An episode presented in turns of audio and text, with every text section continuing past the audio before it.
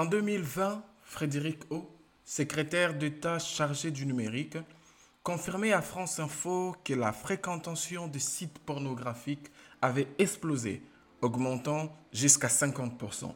Hommes, femmes, adolescents et même enfants sont touchés.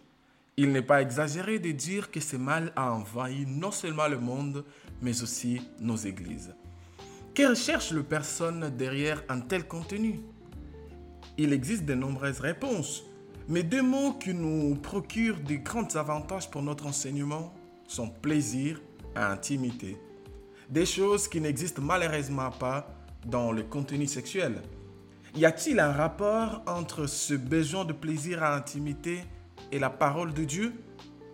Nous y répondrons dans le premier chapitre de ces livres. La pornographie a un effet néfaste sur nos relations et, une grande porte d'entrée vers euh, des expériences spirituelles. Par conséquent, le chapitre 2 et 3 traitent de la pornographie et nos relations, mais aussi de la pornographie et le monde spirituel.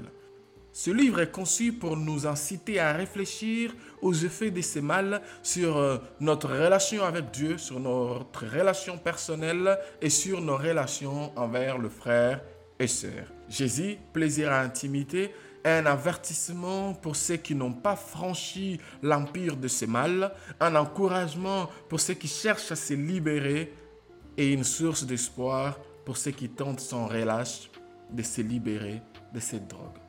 Les connaissances contenues dans ce livre proviennent non seulement de la parole de Dieu, mais aussi de plusieurs sciences et constituent une source fiable de connaissances basées sur les Écritures.